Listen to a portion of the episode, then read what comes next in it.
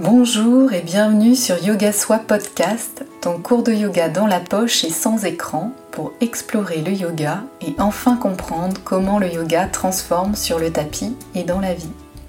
Je suis Hélène, professeure de yoga, et chaque semaine je te partage des inspirations, des cours de yoga audio et des méditations à expérimenter et applicables immédiatement pour construire ton yoga et enfin ressentir cette transformation en toi. Bienvenue dans ce nouvel épisode de Yoga Soi Podcast. Cette semaine, je te propose de continuer l'exploration des émotions. T'est-il déjà arrivé de te trouver submergé par une vague de tristesse ou de colère contre un proche, contre toi-même, voire contre le monde entier? Sûrement, et c'est bien normal. Les émotions font partie de la vie et concernent tout le monde. Certains d'entre nous sentiront fréquemment la peur, d'autres seront plus souvent tristes. Nous sommes inégaux face aux émotions. Mais là où nous nous retrouvons tous, c'est dans notre difficulté à les gérer. Comment traverser une émotion? Le yoga peut-il nous aider dans ce difficile exercice? C'est ce que je te propose à travers cet épisode de podcast, de faire le lien entre les émotions et le yoga, et comment les émotions sont perçues dans la philosophie yoga. Comprendre ces émotions, c'est le premier pas vers la connaissance de soi, Savoir ensuite les gérer nous permet d'être plus connectés à soi et au monde qui nous entoure. Et avant de démarrer, une info de mon côté, à partir de janvier 2023, je vais te proposer des cours de yoga en ligne avec une communauté de yogis pour partager ensemble autour du yoga. Et j'ai ouvert la liste d'attente pour Yoga Soit Tribe. Donc c'est pour toi si tu as envie de mettre en place une pratique régulière, suivie et accompagnée, si tu veux gagner du temps en pratiquant de chez toi en live ou à l'heure qui te convient, si tu souhaites t'engager dans une pratique qui te fait du bien sans t'engager financièrement, pouvoir progresser sur des thèmes spécifiques et variés, t'ouvrir au, yoga au-delà du tapis et rejoindre une communauté bienveillante et animée par les mêmes envies. Yoga Soit Tribe, qu'est-ce que c'est? Ça te donne accès à une thématique par mois pour progresser ensemble et en autonomie, un rituel du matin de 15 minutes sur la thématique du mois, 4 cours d'une heure en live par mois pour pratiquer ensemble et le replay, pour pratiquer quand tu le souhaites, des vidéos bonus et une communauté de yogis pour échanger. L'abonnement sera sans engagement, résiliable à tout moment. Pour ne pas manquer le lancement de Yoga Soit Tribe, tu peux t'inscrire sur la liste d'attente, tu trouveras le lien dans les notes de l'épisode, et c'est sans engagement bien sûr. Revenons à nos émotions. Qu'est-ce qu'une émotion? On les vit au quotidien et pourtant, sait-on ce que c'est concrètement les émotions? Elles sont définies dans le dictionnaire comme un trouble ou une agitation passagère, causée par un sentiment de peur, de joie, de tristesse ou encore de colère. Cet état affectif, qui est plutôt subi que décidé, nous surprend souvent. Il peut apparaître et disparaître sans même que l'on puisse prendre le temps de le comprendre. On pleure, puis on rit. Les émotions se manifestent à travers notre corps. Si elles sont souvent si soudaines, c'est que ce que l'on ressent va s'exprimer directement de manière physique on crie, on pleure, on a chaud, on rougit. Euh, je sais que je suis assez expressive là-dessus au niveau des émotions. J'ai tendance à rougir facilement, à pleurer facilement. C'est un peu comme une réaction animale, instinctive en quelque sorte. Par exemple, la peur, ça serait une réponse face à la menace, la colère, une réaction face à l'agression. Mais nos émotions, elles nous emmènent plus loin que ces réactions de survie. On rougit quand on se sent gêné, on pleure quand on perd une personne aimée. Et les signaux, ils peuvent varier aussi d'une personne à une autre. La peur, ça peut parfois paralyser certains, alors que pour d'autres, ça va les faire foncer vers l'action. Elle pourrait aussi nouer le ventre, couper l'appétit. Ça peut même faire pleurer, pleurer de peur. Pour comprendre ce qu'est une émotion, apprendre à connaître les réactions corporelles qu'elle génère chez nous, c'est un bon début. Ce qui nous déroute, c'est que les émotions, elles s'installent bien souvent en nous dans la durée. La vie en société ou une vie stressante, ça peut transformer la manière dont on s'exprime nos émotions. Par exemple, euh, c'est plutôt mal vu de pleurer. Peut-être que ça a évolué, mais en tout cas, euh, c'est souvent le cas encore. Ou même euh, en fonction du sexe, par exemple, les hommes n'auraient pas le droit de pleurer. Ou même d'exploser de joie en public, tous les regards se tournent vers nous, devant son patron, même parfois en famille, où il y a des familles où les émotions n'ont pas le droit vraiment de s'exprimer. Il faut se contenir tout le temps. Et du coup, face à cette pression extérieure, notre corps se met à retenir ces manifestations qui se transforment la plupart du temps en gêne ou en douleur physique. il peut aussi en résulter une hyper-émotivité. La tristesse qui s'installera en dépression euh, pourra aussi se transformer en une autre émotion, comme une colère chronique par exemple. Alors comment on fait pour vivre avec nos émotions? Je veux dire que les émotions, c'est comme des messagers pour, nous faire ressentir dans notre corps, dans notre chair, ce que parfois notre mental n'a pas encore identifié. Il ne faut pas tenter d'être mentalement plus fort que les émotions, pour passer au-dessus de ce qu'on ressent. Les émotions, elles nous rappellent justement que nous sommes fragiles et nous invitent aussi à l'humilité. Le premier conseil euh, par rapport aux émotions, je dirais, ce serait d'accueillir ces émotions qu'elles soient agréables ou non, euh, de, respirer dans ces sensations, les vivre, puis les libérer, les laisser s'échapper. Prendre le temps de la traverser, cette émotion, ça permettra de la reconnaître, de prendre du recul pour voir ce qui la crée et mieux comprendre pour permettre de mieux la vivre.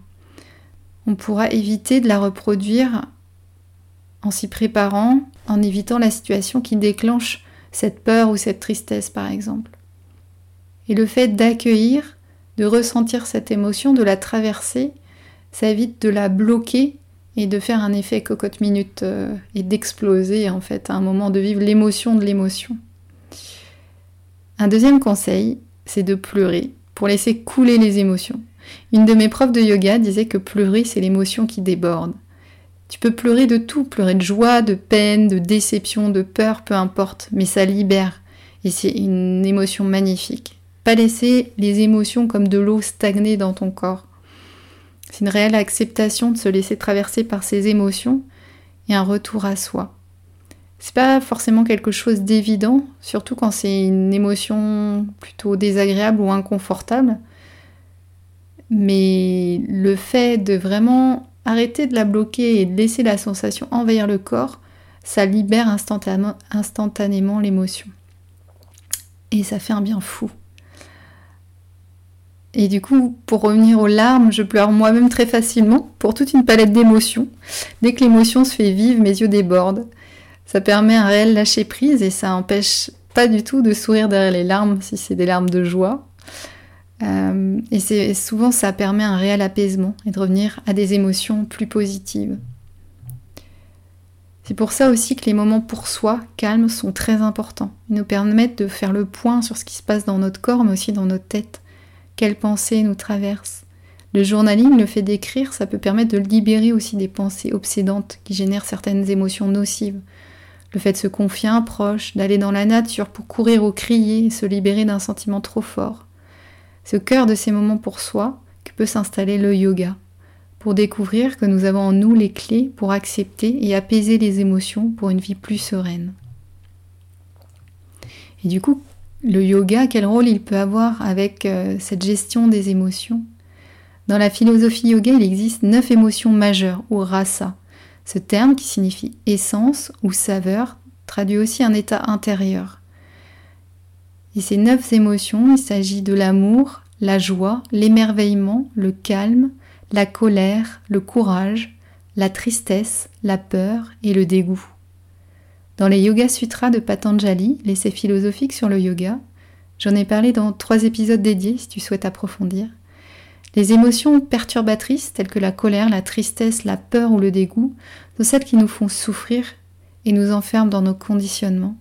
Elles génèrent de la souffrance ou de l'insatisfaction, dukkha. Ces émotions, elles sont liées à cinq causes, selon la philosophie yoga, les kleshas. L'attachement, le rejet ou l'aversion, le sentiment d'ego, l'ignorance de la réalité et la peur. Et comment le yoga peut nous aider à bien vivre une émotion ponctuelle, mais aussi à trouver plus de sérénité sur le long terme? Pour moi, le yoga, ça peut t'aider à libérer déjà physiquement les émotions. Si les émotions, elles se coincent dans tes tissus, le yoga, ça va te permettre de dénouer ces tensions grâce à un travail physique régulier de renforcement et d'étirement. C'est une première base pour s'alléger et être plus conscient de ce qui se passe en nous. Où se situent tes tensions, chroniques ou passagères? Est-ce que tu peux établir un lien entre ces tensions et ce qui se passe dans ta vie en ce moment? Toutes les formes de yoga, ça peut t'aider à libérer ces émotions. L'idée, c'est avant tout d'accepter qui nous sommes, notre corps, nos limites, nos souffrances, et de retrouver le plaisir et la liberté de bouger. J'ai d'ailleurs créé une séance de yoga autour des hanches, le bassin de nos émotions, pour venir les libérer si tu souhaites essayer. C'est l'épisode 10. Le deuxième point pour moi, le yoga, ça nous aide à modifier notre état d'esprit et du coup notre état émotionnel en pratiquant notamment l'ancrage dans le moment présent, le ici et maintenant. L'idée c'est de plus projeter dans le passé ou dans un futur hypothétique, mais de se voir dans la réalité de l'instant, ici dans un lieu, moi en l'occurrence en Bretagne par exemple, et dans le temps, il est 15h45. Donc c'est prendre le temps de se reconnecter aussi à ses sens, aux sons qui nous entourent, Tiens, je n'avais pas entendu l'oiseau qui chantait, à observer le ciel bleu ou la pluie qui frappe au carreau. C'est sentir son assise, son ancrage au sol, ce qui nous ramène à ici et maintenant. Le fait de resituer, le fait de resituer dans l'espace et le temps amène un sentiment de sécurité. C'est une pratique très simple que tu peux pratiquer le matin, le soir ou à n'importe quel moment de la journée pour juste respirer et te concentrer sur l'instant présent, tes sensations, pour t'ancrer dans ta réalité. C'est une pratique que j'adore parce qu'elle est très accessible et possible à faire partout. Je la fais très souvent. Une autre possibilité, euh, l'autre chose qui va t'aider avec le yoga pour gérer tes émotions, c'est que le yoga, ça amène vers une connaissance de soi. Le yoga, ça va bien au-delà des postures pratiquées sur le tapis, j'en ai déjà parlé dans d'autres épisodes. La connaissance de soi, Svadhyaya en sanskrit, ça fait partie de la recherche du yogi. Donc j'en parle dans l'épisode 7 de Yoga Soi podcast, si tu souhaites approfondir. Et l'idée, c'est de trouver la stabilité physique et mentale, malgré les hauts et les bas de la vie.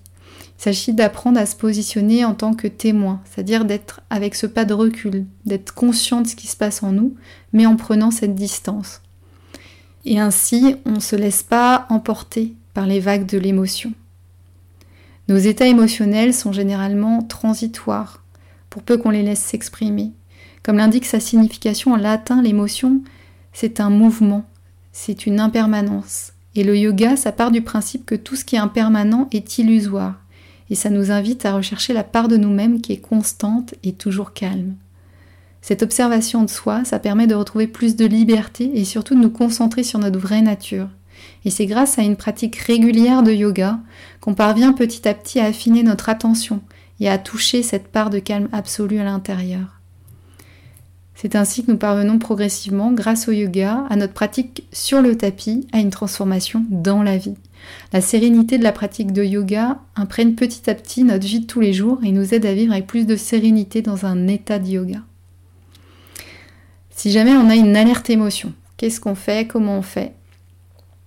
Si tu as une émotion qui déferle sur toi, la première étape, ce sera de ne pas la retenir. Ce qui n'est pas forcément évident, puisqu'on a cette tendance naturelle à vouloir la retenir. L'idée, c'est d'essayer de trouver un moment pour t'échapper et d'être seul face à toi-même pour pouvoir ressentir cette émotion. Fais le point sur tes sensations physiques, sur tes pensées, sur ton état d'esprit et même sur ta forme générale. Choisis un endroit calme, dans la nature si tu peux, pour éviter d'être distrait par ton environnement. Après ce check-up, cet état des lieux, vis ton émotion, accepte-la. Si tu ressens le besoin de bouger, de checker tout le corps, de parler, d'écrire, de pleurer, de faire du yoga dynamique ou doux, fais-le. Puis quand c'est possible, reviens à un temps de calme. Observe comment tu vis ce sentiment dans ton corps, à quel endroit se loge cette émotion, et centre-toi sur ta respiration jusqu'à te sentir complètement apaisé. Tu peux également utiliser la méditation pour libérer les émotions dans l'épisode 11 de Yoga Soi podcast. Je te conseille cependant, si l'émotion est très vive, de d'abord checker tout le corps ou marcher ou faire une pratique de yoga dynamique pour faire vraiment circuler les énergies avant de te déposer dans le calme, sinon ce sera contre-productif. Revenir à son corps, est essentiel pour pouvoir vivre l'émotion puis la laisser s'en aller. Accepter que l'émotion est là, qu'elle génère des choses en nous, ce sera essentiel pour pouvoir ensuite ouvrir à un autre regard sur notre vie et un sentiment plus apaisant.